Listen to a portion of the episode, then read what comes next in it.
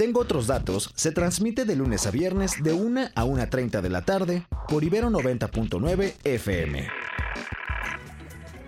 Es la 1 a la 1.02 de la tarde. Bienvenidos sean ustedes. Están en Tengo otros datos por Ibero 90.9. Hoy 5 de diciembre del 2023.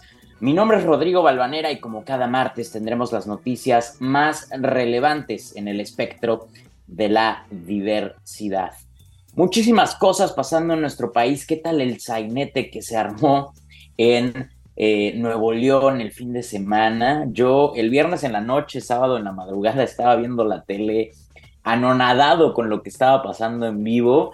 Eh, hubo un momento en el que hubieron pues tres gobernadores en menos de dos horas eh, en Nuevo León, así que pues bueno, fue una locura que eh, afortunadamente para los nuevo leoneses ya al parecer eh, se esclareció quién es el, gobernador oficial, el gobernador legal en este momento, Samuel García, pero creo que esa historia dará todavía mucho de qué hablar, porque durante esos tres días en el cual no estaba claro quién era el candidato, quién era el gobernador, perdón, oficial de Nuevo León, pues los dos estaban actuando como si estuvieran en funciones y en todo caso, pues uno de los dos estaba cometiendo el delito, esto lo dicen muchos abogados, de usurpación de funciones. Así que pues el cuento no ha acabado eh, todavía. Todavía dará mucho de qué hablar eh, nuestros amigos regios. Eh, y con esto pues también ha cambiado el panorama de la elección presidencial porque pues bueno, ahora todo pinta para hacer una parejera entre Claudia Sheinbaum y Xochitl Galvez. Las dos candidaturas tendrán que reafinar sus estrategias ante este eh, ante esta salida inusitada de Samuel García de la contienda. También está el tema de la Suprema Corte de Justicia de la Nación. Se prevé que el día de mañana, miércoles, se vote de nuevo eh, para, eh, por la segunda terna que mandó el presidente López Obrador al parecer, Morena está afinando todo para que el consenso sea votar por Berta Alcalde Luján, hermana de la secretaria de Gobernación Luisa María Alcalde. Sin embargo, pues está por verse si van a obtener los votos necesarios en el Senado para que sea ratificada como la nueva ministra de la Suprema Corte. Si no es así, el presidente tendrá el poder de elegir quién va a la silla que dejó Arturo Saldívar. Ustedes no se despeguen de sus bocinas porque tenemos un muy buen programa el día de hoy. Vamos a platicar con Fer Doval. Él es el nuevo coordinador de contenido de la campaña de Xochil Gálvez, nombrado el día de hoy. Xochil Gálvez anunció hace apenas dos horas eh, todos los integrantes de su equipo de campaña. Así que vamos a estar hablando con él sobre lo que le depara a la candidatura de Xochil Gálvez, precandidatura legalmente ahorita, de aquí al 2 de junio. Le quedan seis meses a esta elección.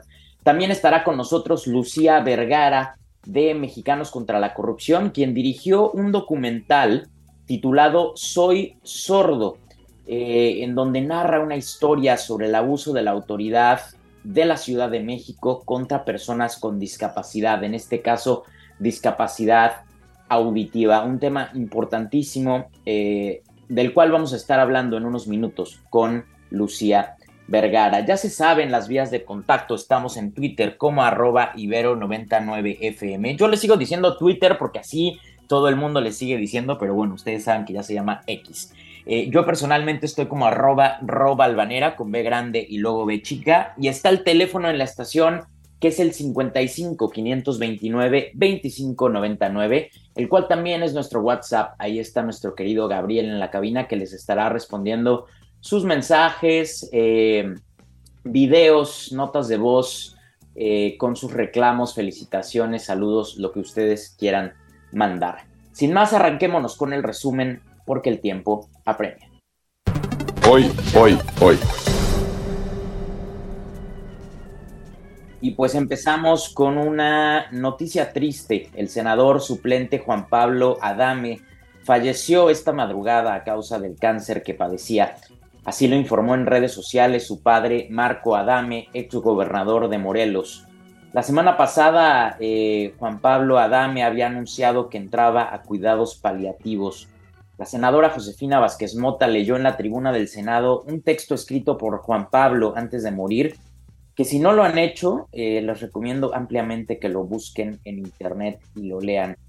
Se titula Un vaso de agua fría. Si solo van a leer una cosa el día de hoy, que sea ese texto.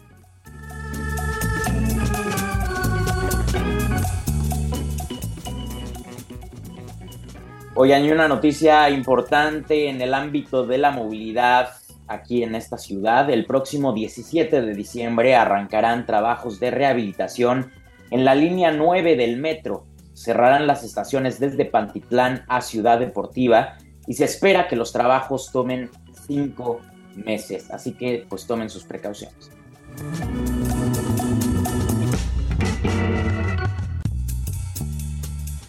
Y bueno, hoy por la mañana nuestro compañero Mario Campos platicó con Francisco Burúa sobre los potenciales problemas legales que podría enfrentar el gobernador Samuel García tras lo ocurrido los últimos días en Nuevo León. Vamos a escuchar un poco de lo que platicaron. Algunas irregularidades o ilegalidades en este episodio porque esto, por ejemplo, de tener dos gobernadores, más allá de la, de la broma, dos personas que decían ser gobernadores realizando actos, pues evidentemente solo uno de los dos podía ser gobernador, la otra persona no. Eh, ¿Ante qué escenario estamos ya pasado ese primer momento? Eh, mira, Mario, si bien es cierto que ahorita solamente tenemos a un gobernador, pero efectivamente hay elecciones importantes, pero sobre todo hay varios temas todavía pendientes por resolver, mm. porque número uno, como bien comentabas, no podía haber lógicamente dos personas asumiendo funciones de gobernador. Uno de los dos es el que estaba incurriendo en responsabilidades civiles, administrativas y sobre todo penales, el delito de usurpación de funciones públicas. Uno de los dos.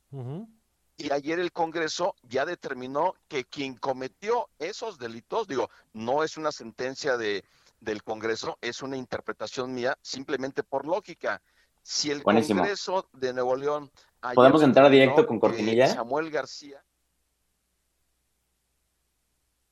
a partir de las 2 de la tarde con 8 minutos, quiere decir, por tanto, que efectivamente Samuel García mm, gozó de licencia del primer minuto del 2 de diciembre hasta las 2, 8 minutos del día de ayer. En ese tiempo, Samuel García estuvo ejerciendo funciones como gobernador, estuvo disponiendo de recursos públicos y eso pues es totalmente indebido. Entonces, por ejemplo, ahí está, número uno, el tema. ¿Qué va a pasar con los... Perdone, pero tengo otros datos. That is a lot of fake news back there. Y bueno, como lo comenté al inicio del programa, ya tenemos en la línea a Fer Doval, a quien pues desde el día de hoy puedo presentar como coordinador de contenido de la campaña de Xochitl Galvez. Eh, Fer, buenos, buenas tardes ya, te saluda Rodrigo Albanera, ¿cómo estás? Creo que acabamos de perder la señal con nuestro querido Fer. En lo que restablecimos la señal, les voy platicando pues de lo que vamos a hablar con Fernando Doval. Como les digo, él se incorpora a el equipo de la campaña de Xochil Galvez como coordinador de contenido. ¿Qué significa bien eso? Pues le pensamos preguntar en, en unos minutos. Pero es que hace dos horas Xochil Galvez eh, presentó a todo su equipo de eh, campaña, un equipo variopinto, por decirlo menos, Santiago Krill eh, es el coordinador general de este equipo, pero aparecen nombres interesantes eh, que van desde Margarita Zavala, coordinando sociedad civil, hasta Josefina Vázquez Mota, coordinando eh, a los líderes en campaña. También Rubén Moreira, ex gobernador de Coahuila, priista de antaño, como coordinador territorial. Enrique de la Madrid como coordinador de mesas temáticas. Eh, también está la alcaldesa Blanca Alcalá, ex alcaldesa de Puebla en asuntos migratorios. Eh, ya, ya recuperamos eh, a Fer en la línea. Fer, te saluda Rodrigo Balvanera, ¿cómo estás? Hola Rodrigo, muy bien. Quiero saludarte a ti a todo tu auditorio. Muchas gracias por tomarnos la llamada. Oye, le decía al auditorio que desde hoy te puedo presentar como coordinador del área de contenido de la campaña de Xochitl Galvez. ¿Qué significa ese, esa, esa área de contenido, Fer? Bueno, eh, en efecto, Rodrigo, muchas gracias. En una campaña, como tú sabes, hay que producir muchos materiales porque de lo que se trata es de convencer a los ciudadanos de por qué nuestra propuesta es mejor que la de las eh, otras opciones. Y justamente en esta área de contenidos, pues vamos a estar generando todos los insumos para la candidata, toda la parte de propuesta, toda la parte discursiva, eh, todas las ideas que nos van a permitir, junto por supuesto con otras áreas, pues ganarnos la voluntad de los ciudadanos para poder triunfar en las elecciones del próximo año. Buenísimo, Fer. Eh, estás en un tema que muchos en el círculo rojo político han criticado de la campaña de Xochitl Galvez. Eh, la gente tiene muy claro cuál es el mensaje de Claudia Sheinbaum, la continuidad. También tenía muy claro cuál era el mensaje de Samuel García cuando todavía era candidato, el nuevo, ¿no? Pero ¿cuál es el mensaje entonces de Xochitl Galvez ahora que tú estás en esta área de contenido? Mira, nosotros lo tenemos muy claro y ciertamente tenemos el reto de comunicarlo también a la ciudadanía, Rodrigo. El próximo junio hay dos opciones. Una es la opción de la continuidad, la que quiere que México siga polarizado, la que quiere que los, los, la que ve, perdón, a los adversarios políticos como enemigos, la que quiere que idealicemos la pobreza, la que quiere que la gente dependa de las dádivas gubernamentales, la opción que no ha hecho nada para combatir la inseguridad. Y frente a esa opción tenemos la opción que representa Xochitl Gálvez, que es una opción que saluda la, la diversidad política, la reconciliación nacional, que quiere que en México todas las familias tengan acceso a la educación, a la Ujule, creo que. Adelante, adelante. ahí? Sí, ahí te escuchamos, ah, adelante. Eh, que quiere recuperar la paz en un país que vive los momentos de mayor violencia de toda su historia. Pues claro, queremos convocar a las proyectos de manera México pueda tener acceso a más libertad, a más democracia, pero también a más desarrollo y a más prosperidad. Fer, preguntarte, hace dos horas estuviste ahí presente en la presentación que hizo Xochitl Gálvez de todo su equipo de campaña, te vimos. Eh, presentó a muchos perfiles panistas, pero también a varios priistas. Estaba Enrique de la Madrid, Rubén Moreira y Delfonso Guajardo. La pregunta obligada que se le ha hecho al frente desde que se constituyó, ¿cómo conciliar las ideas panistas con las ideas priistas y consolidarlas en una candidatura como la de Xochitl? Mira, en una democracia es muy común que partidos que tienen diferentes visiones se puedan aliar a partir de anhelos en común. Y en este caso tenemos un anhelo común que es mantener la democracia, fortalecer las libertades y también ganar para México una nueva paz que nos lleve al desarrollo y a la prosperidad. Que consideramos que todo eso, Rodrigo, está amenazado con el actual gobierno y con lo que representa la candidata de la continuidad. Por eso es que ciertamente partidos que somos diferentes y que no negamos esas diferencias ni pretendemos disimularlas, nos hemos aliado por un bien superior. Esto mismo ha pasado ya en otros países y ha funcionado muy bien. Caso de Alemania, caso de Chile, caso de muchos otros países donde partidos con visiones distintas se alían, actúan en una coordinación que puede ser electoral, puede ser de gobierno, puede ser legislativa, para sacar adelante aquellos temas que nos unen y que en el caso nuestro son aquellos temas que consideramos que son los que más preocupan a los mexicanos. Preguntarte, Fer, ¿cómo se vivió el fin de semana dentro del cuarto de guerra de Xochitl Galvez ante la salida de Samuel García de la contienda electoral? ¿Qué replanteamiento van a hacer? ¿Qué recalibración van a hacer dentro de la campaña de Xochitl? Porque esto definitivamente cambia eh, la campaña, ya que pues se vuelve una campaña a todas luces parejera. Mira, nosotros lo que tenemos muy claro, Rodrigo, y lo teníamos claro desde antes, es que esta es una elección de dos. Aquí hay de dos sopas. La que representa la continuidad, la que representa que en México ya no haya medicamentos, la que representa que México siga teniendo los índices de violencia más altos de su historia, la que representa que los niños no tengan acceso a una educación de calidad y la que representa el México que trabaja, el México que madruga, el México que quiere un verdadero desarrollo humano, el México que representa a Xochitl y esa, esas son las dos opciones a las que se van a enfrentar los mexicanos el próximo mes de julio. Todo lo demás son distractores que pueden en su momento llamar la atención, pero que al final no debe distraernos a nosotros y creemos también, y eso lo debemos comunicar con habilidad, tampoco debe distraer a los mexicanos del gran dilema que tenemos el próximo mes de julio. Oye, pero ayer eh, Xochitl Gálvez, después de salir de su reunión con el embajador estadounidense Ken Salazar, pues le hacía guiños a Movimiento Ciudadano. ¿Crees, ¿Qué estrategia tienen ahí la dirigencia del Partido Naranja? Mira, nosotros sabemos que al interior de Movimiento Ciudadano hay mucha gente muy valiosa que no necesariamente está de acuerdo con las decisiones que su cúpula dirigente está tomando. Y es gente que de manera informal se nos ha acercado. A todos ellos les hacemos un llamado a que se unan a este proyecto. Pero también, y esto es más importante, aquellos ciudadanos que en su momento llegaron a pensar que ese partido podía representar una opción distinta y que hoy claramente se dan cuenta que ese partido simplemente estaba jugando a una estrategia diseñada desde el gobierno, pues a esa gente le hacemos el llamado a que a que se sume a este proyecto y a que tenga muy claro, como decíamos hace unos momentos, que esta elección es entre dos. Es entre dos y cualquier otro distractor simplemente serviría para desperdiciar nuestro voto. Para concluir, Fer, eh, seguro has visto las encuestas que salieron tanto ayer en Reforma como hoy en el financiero y en Encol el país, eh, en donde pues la brecha entre Claudia y Xochitl sigue siendo muy amplia. ¿Qué van a hacer para contrarrestar esta narrativa que están manejando del otro lado del arroz cocido?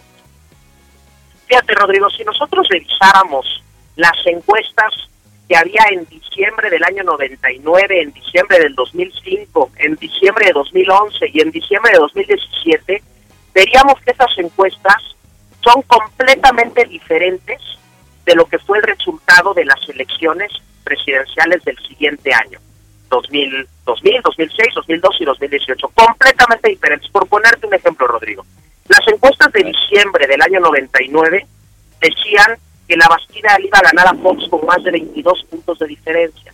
Entonces, mira, nosotros no minimizamos las encuestas, ni, ni negamos lo que pueda ser la realidad. Simplemente lo que decimos es que estamos frente a un aparato que está utilizando todos los medios a su alcance, legales e ilegales, para promocionar a su candidata, y contra eso nos estamos enfrentando. Quedan seis largos meses de campaña, y en esos seis largos meses nosotros estamos muy confiados de que tendremos la capacidad de convencer a una mayoría de mexicanos de que esta es la opción que va a garantizar desarrollo, prosperidad, libertad y democracia. Perfecto, Fernando Doval, coordinador del área de contenido de la campaña de Xochitl Gales. Te agradecemos estos minutos. Oye, muchas gracias a ti y una disculpa si no se escuchaba bien, es que vamos aquí en carretera, pero mucho gusto estar con ustedes y estamos a la orden durante esta campaña. Perfecto, Fernando, un abrazo. Hasta acá la entrevista con Fernando. Vámonos con nuestra segunda entrevista del día de hoy. Ya sé que no aplaudo. Y ya tenemos en la línea a Lucía Vergara. Lucía, ¿cómo estás? Te saluda Rodrigo Balvanera. Hola, ¿qué tal? Muy buenas tardes y muchísimas gracias por el espacio. Gracias a ti por contestarnos la llamada. Oye, Lucía, pues queríamos hablar contigo porque en Mexicanos contra la Corrupción prepararon este documental que nos pareció importantísimo abordar, titulado Soy sordo, en donde cuentan, cuentas la historia, eh, Lucía, de Braulio y Ulises eh, y lo que les pasó en el Metrobús San Lázaro. Cuéntanos un poco, por favor. Sí, pues eh, bueno, también hacemos una pequeña invitación para que lo puedan ver. Este es un documental completamente realizado en lengua de señas mexicana y aborda o trata de buscar la reflexión acerca sobre no solo la importancia de que las personas oyentes aprendan lengua de señas mexicana, sino cómo a partir de que no se conoce esta lengua se va generando un sistema de discriminación.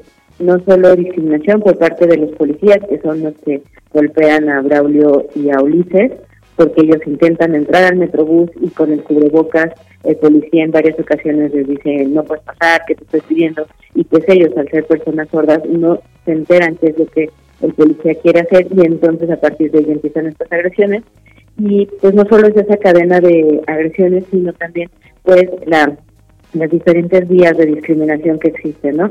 Por un lado, ellos van a la fiscalía y tratan de presentar una denuncia y no hay intérpretes, en el hospital no hay intérpretes, pero pues tampoco en eh, la tienda hay intérpretes, en el transporte público hay intérpretes o personas que conozcan la lengua de señas mexicana y pues a partir de ello, bueno, el documental busca reflexionar que si bien son los policías los que cometen este acto de violaciones a derechos humanos contra Braulio y Ulises, también es todo un país en el cual pues día a día ellos viven en discriminación.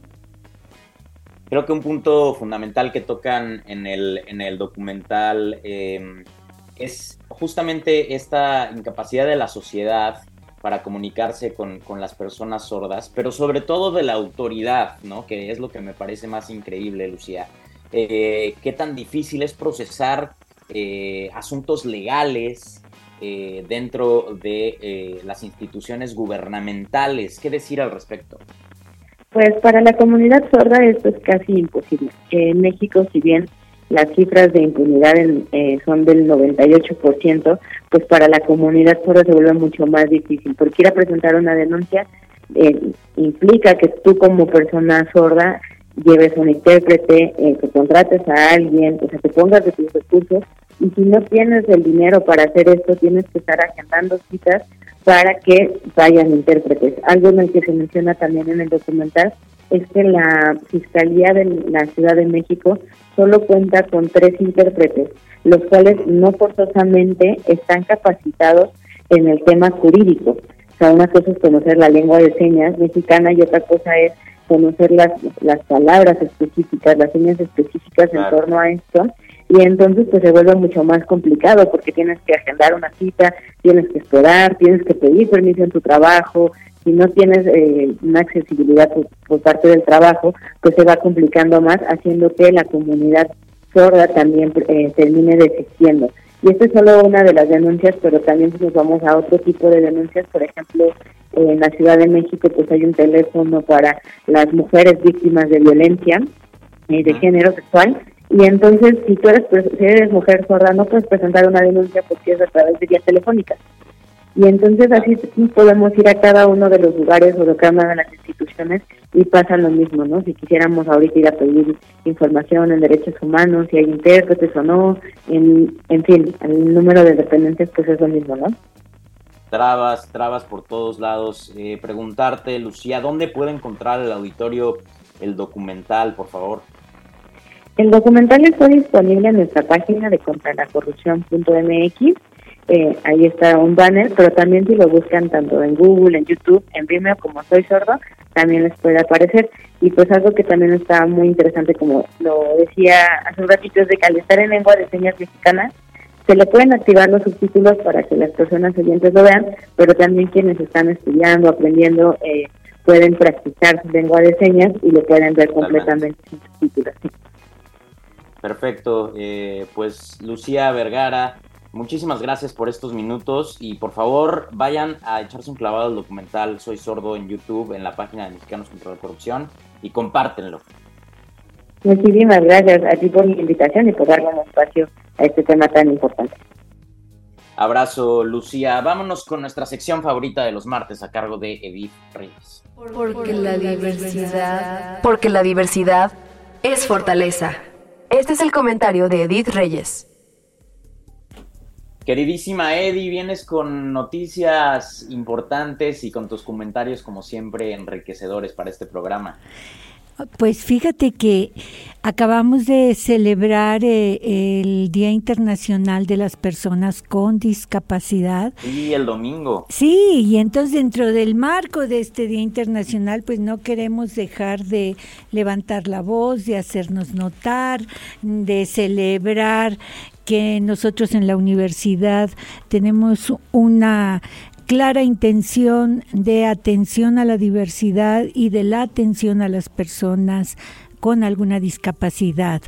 Eh, y la buena práctica del programa Somos Uno Más, que atiende a jóvenes con discapacidad intelectual. Fíjate que eh, vamos a presentar en, dentro de este marco, bueno, ayer hubo un concierto eh, que organizaron otras áreas de la universidad también en el mismo tenor, en el mismo compromiso, y nosotros el día de mañana eh, organizamos un bazar de emprendedores sin barreras. O sea, son eh, jóvenes, a algunos adultos que con discapacidad intelectual van a presentar sus iniciativas de productos. Y tenemos a Ale, una estudiante que ha hecho unas bolsas con eh, con eh, después de tomar la materia de diseño textil ah, por ahí con una de las iniciativas de hacer unas bolsas con una técnica. Y la verdad mañana las vamos a tener en este bazar de emprendedores es de 11 a 4 de la tarde pero lo maravilloso es que también tenemos la pastorela de Oz, una pastorela diferente. Porque si vamos a recorrer el camino amarillo.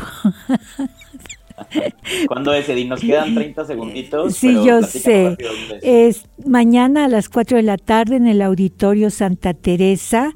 Y por si no logran venir en la tarde, pues el jueves 7 de diciembre estaremos también con la pastorela puesta y actuada por todos nuestros estudiantes del programa y algunos alumnos en servicio social. 11 de la mañana el jueves y pues con el deseo de que alguien de la comunidad o muchos de la comunidad y de afuera puedan venir a ver una divertida pastorela. Muchas gracias. Buenísimo, Eddie. Te mando un abrazote. Hasta aquí el tengo otros datos del día de hoy. Mañana no se pierdan este mismo programa enfocado en temas de la Ciudad de México a cargo de nuestra querida Rox Aguilar. Yo me despido, no sin antes agradecerle justamente a Rox en la producción, a Gabriel en los controles y a ustedes por escucharnos. Esto fue Tengo otros datos. Mi nombre es Rodrigo Balvanera. Que tengan un excelente resto de semana. La alternativa de los datos. Eh, ¿qué p ¿Por qué no llega el agua? Bueno, primero no soy Tlaloc. Y los otros datos. Mira, Alito, yo no mato cucarachas. Los datos que necesitas para entender nuestro país lo que te quiero usted preguntar es si para la campaña mm. actuamos con ellos. A ver. Sí. Un gobierno sin corrupción no sirve para nada. Pero esto no es estados de ánimo. Pues esto no es el fútbol. Y el mundo. For LGDP, uh, LGT, LBG, LGBTQ2+. What a stupid son of a Escuchaste Tengo otros datos de Ibero 90.9. ¡Ah, Escucha Tengo otros datos de lunes a viernes de 1 a 1.30 de la tarde por Ibero 90.9 FM.